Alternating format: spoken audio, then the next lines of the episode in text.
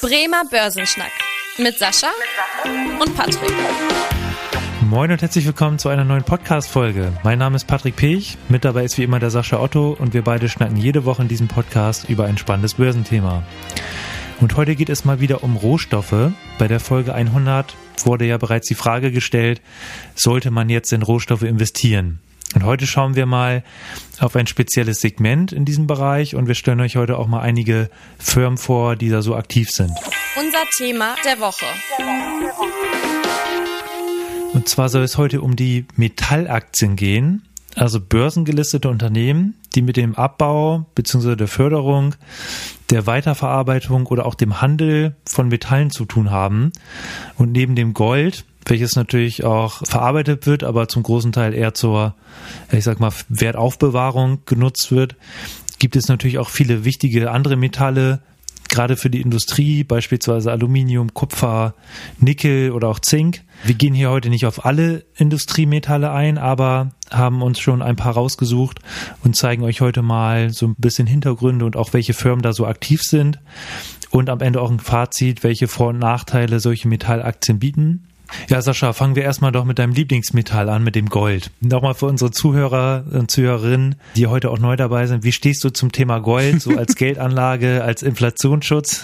ich bin nicht der größte Freund von Gold, aber ich glaube, das hast du ja auch schon mit deiner Frage so ein bisschen da angedeutet. Also wie gesagt, also vielleicht ist mal ein bisschen neutral an das Thema heran. Also Gold ist natürlich aufgrund der Geschichte und aufgrund der, äh, der Entwicklung der letzten, ja ja, schon tausende von Jahren quasi in der Menschheit als eins der wertvollen Metalle hat sich das etabliert. Die meisten früheren Währungssysteme haben auf Goldmünzen basiert. Also man hatte tatsächlich Gold genutzt, um Schätze aufzubewahren und man hat natürlich auch diverse Kriege geführt um Gold. Also kann man einfach nur ein Stück weit sagen, Gold hat in der Menschheitsgeschichte immer schon einen gewissen Wert gehabt. Mhm. Und äh, ich glaube auch, das ist bei uns immer noch in den Köpfen vorhanden, sodass wir immer noch das Gefühl haben, Gold hat tatsächlich einen Wert. Äh, natürlich auch immer noch ein Stück weit ein Thema für die Kapitalmärkte. Jetzt muss man natürlich realistisch hinterfragen, hat Gold überhaupt einen Wert? Alles hat einen Wert, was nachgefragt ist. Gold wird nachgefragt, also ja. Aber hat Gold einen tatsächlichen ökonomischen Wert? Und da kann man sich natürlich die Frage stellen, also ein Metall, was hauptsächlich in Baren oder Münzen gepresst wird, ein ganz bisschen in der Schmuckindustrie, ein ganz bisschen in der Elektrotechnik und in der chemischen Industrie verwendet wird, hat eigentlich tatsächlich natürlich nur einen Wert, solange wir das irgendwie gut finden. Und das ist der Fall. Und deswegen natürlich auch die Entwicklung beim Gold, dass man da tatsächlich immer noch relativ stabile Preise sieht. Genau, und dann wird ja auch immer von dieser Inflationsschutzmöglichkeit gesprochen. Du hast auch gerade die stabilen Preise angesprochen. Ich sag mal, in der Praxis hat sich das ja gerade zuletzt eher nicht so bewahrheitet, oder? Wir haben Inflationsraten von ja, nicht wirklich. 10 bis 11 Prozent. Und wie hat sich der Goldpreis zuletzt so entwickelt, Sascha? Also der Goldpreis ist tatsächlich eher so leicht gefallen in den letzten Wochen. Für die Europäer gar nicht so doll, weil die Europäer haben natürlich noch einen zweiten Effekt. Gold wird ja auf US-Dollar abgewickelt und der Dollar hat ja die letzten Monate massiv zugelegt. Also habe ich zumindest da einen kleinen positiven Effekt gehabt aber den hätte ich auch gehabt, wenn ich mir einfach nur US-Dollar in, in, die Schublade gelegt hätte. Mhm. Da brauchte ich gar nicht den Goldbahn dafür. Also tatsächlich war Gold tatsächlich eine Enttäuschung die letzten Monate. Genau, und das ist ja jetzt quasi die Möglichkeit, wenn man, oder die, die Entwicklung, wenn man direkt in Gold investiert, was natürlich erstmal gar nicht so leicht möglich ist, wenn man, natürlich kann man sich irgendwelche Barren, irgendwelche Münzen kaufen. Alternative über die Börse sind natürlich solche ETCs, über die wir auch schon mal gesprochen haben hier, die dann eben diese Preisbildung äh, nachbilden. Und jetzt Sascha, Goldaktien ist ja auch eine Möglichkeit für diejenigen, die sagen, ich will irgendwie im Bereich Gold investieren, aber so eine Direktinvestition und mir jetzt Münzen ins Schließfach zu legen, finde ich nicht so gut. Äh, sind denn Goldaktien aus deiner Sicht irgendwie eine Alternative, wenn man sich für den Bereich interessiert? Also ich finde sie auf jeden Fall interessanter als Gold selber, weil ähm, am Ende ist es Unternehmen, die etwas fördern. Meistens sind die Unternehmen ja auch noch in an, unterschiedlichen anderen Dingen tätig, weil so eine Mine funktioniert ja in der Regel nicht so, dass da nur Gold ist, sondern da sind ja häufig auch noch andere Dinge, die man verwerten kann. Mhm. Und äh, das äh, betreiben natürlich auch die meisten Minenbetreiber dabei. Das zweite ist ein Stück weit, äh, die diese Firmen verdienen ja hauptsächlich damit, dass Gold nachgefragt wird. Und äh, solange es eine Goldnachfrage gibt, werden diese Unternehmen natürlich eine Marge erwirtschaften und damit natürlich auch einen Gewinn. Also kann man einfach nur sagen, ein, eher ein Geschäftsmodell, was auf der Gewinn Gewinnseite funktionieren wird. Und ja, vielleicht zwei Titel mal zu nennen. Newmont Mining als eins, äh, als großes äh, US-Unternehmen, mhm. was dort tätig ist, also zweitgrößter Goldproduzent der Welt und Barrick als größter Goldproduzent der Welt, Barrick Gold als kanadisches Bergbauunternehmen. Das heißt nicht, dass die nur in Kanada und Amerika fördern, die fördern beide weltweit und haben sich dort ihre Minenrechte auch gesichert. Okay, und dann kommen wir auch zu dem äh, nächsten Metall, was ja gerade ähm, immer auch als ja, sehr aufstrebendes Metall, sage ich mal, gezählt wird. Da habe ich auch gleich die Zahl der Woche. Und zwar 25,33 Millionen Tonnen. So hoch war nämlich die Kupfernachfrage im Jahr 2021. Und äh, wenn man sich mal die letzten Jahre anschaut, dann ist die Nachfrage nach Kupfer immer weiter angestiegen weil Kupfer ja halt auch eben in ja ganz vielen äh, Bereichen der Elektrotechnik benutzt wird, also Kabel, Leitung, Drähte, auch im Maschinenbau, auch bei bei der E-Automobilindustrie ist das natürlich ein Thema. Äh, das heißt, da erstmal für die Preisentwicklung natürlich auch kommt man sehen in den letzten Jahren äh, positiv. Jetzt ging's zuletzt erst eher wieder zurück mit dem Kupferpreis. Sascha, was ist denn, wenn Leute sagen, Kupfer ist das Metall der Zukunft, ich möchte investieren, was gibt's da so für Unternehmen, die da tätig sind? Kupfer hat direkte Verbindung zu unserer Wirtschaft. Also du hattest ja schon erwähnt, das Thema Elektrotechnik, ganz, ganz wichtig dabei. Kabel, zum Beispiel Leitung, also jedes Mal, wenn ein Haus gebaut wird, hm. wird da unglaublich viel Kupferdraht verbaut. Jedes Mal, wenn irgendwelche Elektrogeräte gebaut werden, ist dort Kupfer verbaut. Und jedes Mal, wenn ein Auto vom Band läuft, egal übrigens ob Elektroauto oder jetzt klassischer Benziner, hm. ist dort unglaublich viel Kupfer verbaut. Also tatsächlich kann man einfach ein Stück weit sagen, eine Industrie, was quasi in der gesamten Wertschöpfungskette äh, verwendet wird.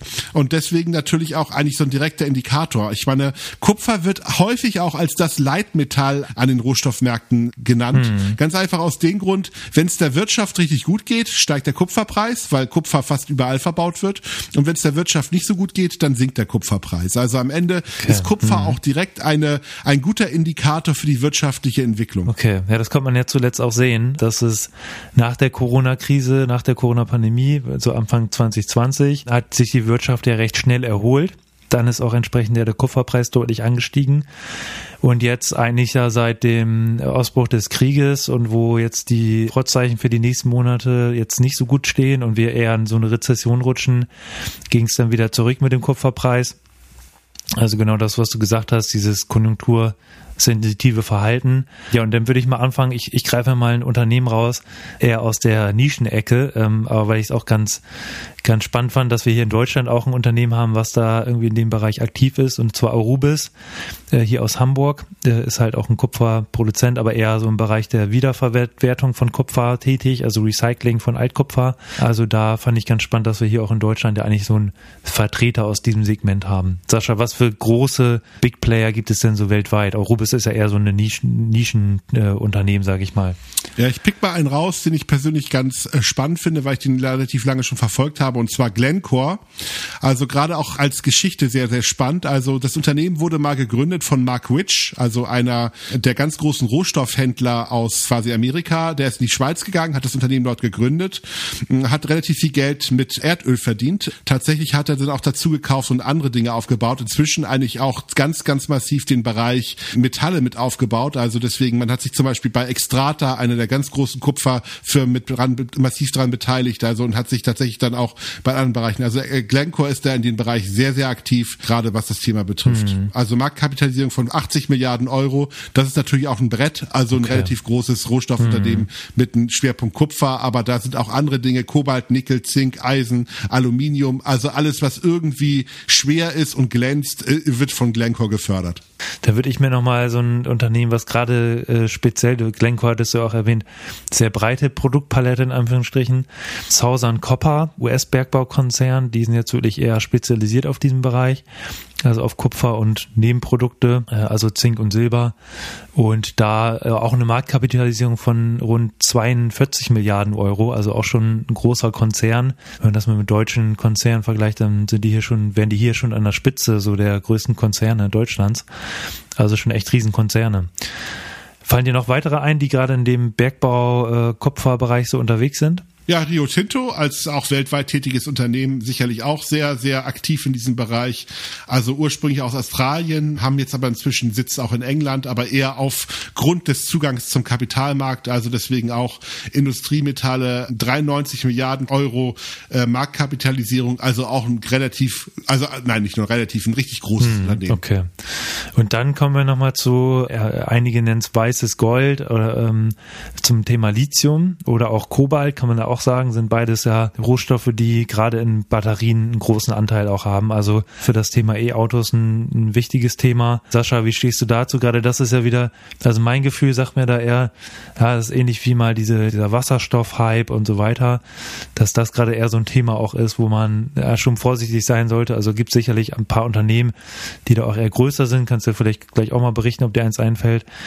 Aber da gibt es sicherlich ja auch welche, die ja sehr fokussiert sind, wo aber auch schon ein recht großes Risiko ist, oder? Wenn man da jetzt irgendwie investiert. Ähm, ja, das Problem ist halt ein Stück weit in dem Moment, wenn man irgendwann mal in sein Leben einen Brief oder einen Börsenbrief in seinen Mail-Postcard findet von irgendeinem Experten, der einen erklärt, die große Lithium-Aktie oder die große Kobalt-Aktie und äh, dann irgendeinen Penny Stocks, mit dem man sehr reich wird, sollte man dieses Thema immer mit einer gesunden Skepsis begegnen. Mhm. Und ich kann einfach nur aus meiner Erfahrung sagen, ich krieg fast jeden Tag irgendwie so, ein, so eine Spam-Mail von irgendeinem Börsenexperten, der mir die tollsten Lithium-Aktien oder auch Kobalt empfiehlt. Hm, deswegen bin ich grundsätzlich grundsätzlich skeptisch dabei. Wenn man mal genauer hinguckt, diese hochspezialisierten Firmen da drauf sind in der Regel sehr, sehr hoch bewertet, sehr teuer. Und auf der anderen Seite sind die anderen Firmen, die quasi auch die anderen Geschäfte machen, auch aktiv bei den seltenen Erden. Und fairerweise muss man sagen, da diese seltenen Erden wirklich auch selten sind, haben sich die, gerade die großen Player, die Chinesen zum Beispiel, ganz, ganz viele dieser Vorkommen gesichert und gar nicht den freien Markt zugänglich gemacht. Also auch das darf man nicht ganz vergessen. Mhm. Also natürlich ist das Thema volkswirtschaftlich gesehen wichtig und spannend Bestand und mit Sicherheit äh, werden wir diese Materialien auch brauchen. Man sollte aber diesen Hype, der dort irgendwie darum gespielt wird, zumindest ein bisschen mit einer gesunden Skepsis betrachten und auch die Bewertung der Aktien ein bisschen hinterfragen. Also wenn man mal gucken will, ich meine, es gibt da sicherlich auch konservativere Titel, die da aktiv sind, also sowas wie eine Abermale als Gesellschaft mit einer Marktkapitalisierung von 34 Milliarden US-Dollar hm, als großer US-Lithium-Produzent. Also sicherlich nicht uninteressant, sich was anzuschauen, auch mal von der Art und Weise. Aber man sollte nicht nur, nur weil Lithium irgendwo draufsteht, sein gesamtes Geld da reinwerfen. Also da gibt's dann gegebenenfalls mal eine ganz böse Überraschung. Dann würde ich sagen, kommen wir auch mal zu den Vor- und Nachteilen. Pro und Contra in 44 Sekunden welche Vorteile bieten jetzt solche Rohstoffaktien? Also erstmal ist da natürlich immer zu sagen, auch wie wir es immer sagen, dass das natürlich nur ein Teil eines Portfolios sein sollte und man jetzt nicht komplett in diese Branche investieren sollte mit all seinem Geld, sondern immer eine gute Streuung und natürlich auch abhängig davon, was für ein persönliches Risiko man eingehen möchte. Aber was man auf jeden Fall als Vorteil festhalten kann, dass ja schon ein gewisser Inflationsschutz auch äh, vorhanden ist bei Rohstoffaktien oder auch bei Metallaktien, weil eben wenn auch die Preise für die Güter steigen, dann profitieren ja auch die Unternehmen in Form von steigenden Umsätzen, wenn halt die, die äh, Verkäufe umsatzmäßig steigen. Und auch oft, da sieht man bei, bei vielen Unternehmen in diesem Bereich, dass es schon stabile Erträge gibt, weil ja auch immer eine gewisse Grundnachfrage äh, vorhanden ist. Und gerade für diejenigen, wir hatten auch, glaube vor zwei, drei Folgen mal das Thema Dividenden näher beleuchtet, dass äh, gerade im Rohstoffbereich natürlich auch gute Dividendenrenditen zu holen sind, auch oft fünf Prozent oder höher, ähm, auch mal gerne 6, 7, 8 Prozent. Und das ist natürlich im Vergleich zu so einem Durchschnitt, wenn man jetzt beispielsweise sich den DAX anschaut, von 3,5 Prozent ist das natürlich attraktiv. Sascha, kommen wir zu den Nachteilen. Was fällt dir da so ein? Was sollte man beachten? Ja, also Rohstoffe steigen und fallen natürlich auch ganz klar mit der konjunkturellen Entwicklung. Wenn es irgendwo Rezession gibt, wenn es irgendwo Unruhe gibt, hm, dann fallen die Rohstoffpreise in der Regel eigentlich auch ein Stück weit. Also immer dann, wenn wir weniger Autos kaufen wollen oder weniger Elektrogeräte, leidet der Kupferpreis und auch alle anderen und damit auch die Aktien dabei.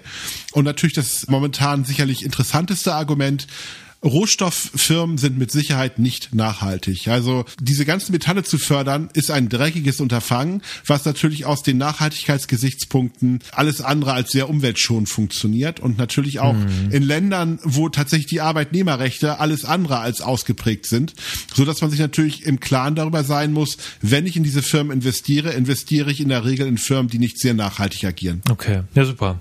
Dann würde ich sagen, kommen wir auch zum Ende der heutigen Podcast-Folge. Einmal die Metall Aktien beleuchtet.